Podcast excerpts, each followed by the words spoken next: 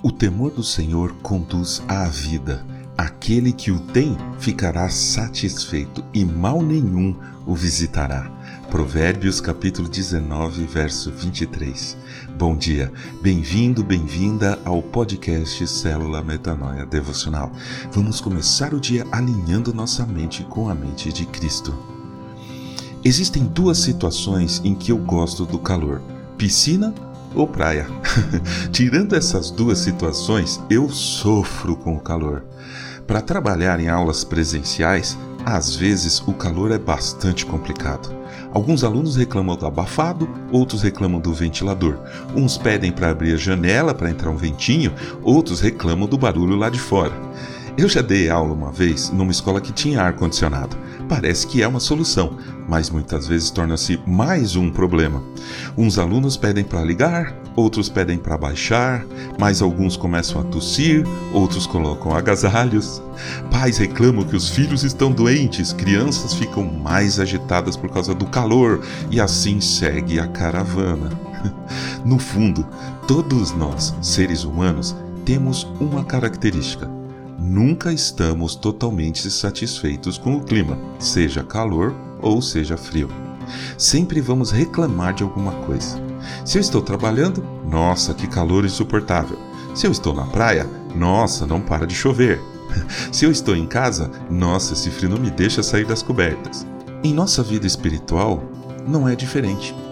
Uns procuram agitação nas igrejas, que chamam, um pouco erroneamente, de avivamento. Outros ficam incomodados com manifestações escandalosas, procurando o que é chamado, também erroneamente, de tradicionalismo. E as igrejas vão se dividindo em subigrejas, e estas em sub-subigrejas, e assim por diante. Umas para o lado do avivamento, entre aspas, outras para o lado do tradicionalismo, entre aspas. Em todos os casos, o caminho é um só: a divisão. E nisto surge o partidarismo, a polarização, a intolerância. São sementes do mal em nossas comunidades e no mundo todo. E assim, como na crítica ao clima, à temperatura, também criticamos os costumes da igreja. Se eu estou numa igreja pentecostal, nossa, que barulho, só show. Se eu estou numa igreja tradicional, nossa, que marasmo, quanta passividade parece que nunca estaremos totalmente satisfeitos. E será assim mesmo enquanto não entendermos o propósito de Deus para as nossas vidas. Eu estou dizendo como um todo, como um só povo, o povo de Deus. Isso foi estendido após a vinda de Jesus Cristo. Antes, o chamado povo de Deus era o povo hebreu.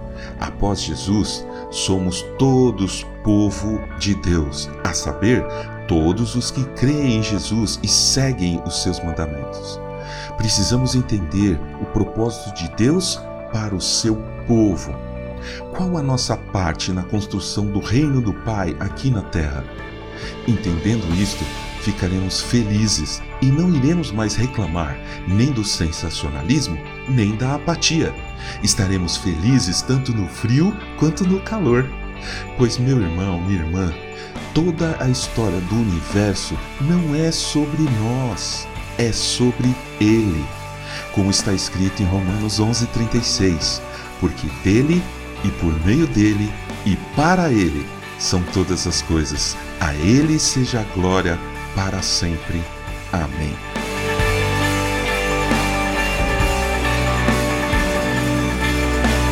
Ajude a espalhar a palavra de Deus. A seara é grande. Compartilhe esse áudio. Para entrar em contato conosco, escreva para metanoia.devocional.gmail.com Meu nome é João Arce e este é o podcast Célula Metanoia Devocional. Que Deus te abençoe e te guarde nesse dia que está começando com muita saúde e paz, em nome de Jesus. Amém.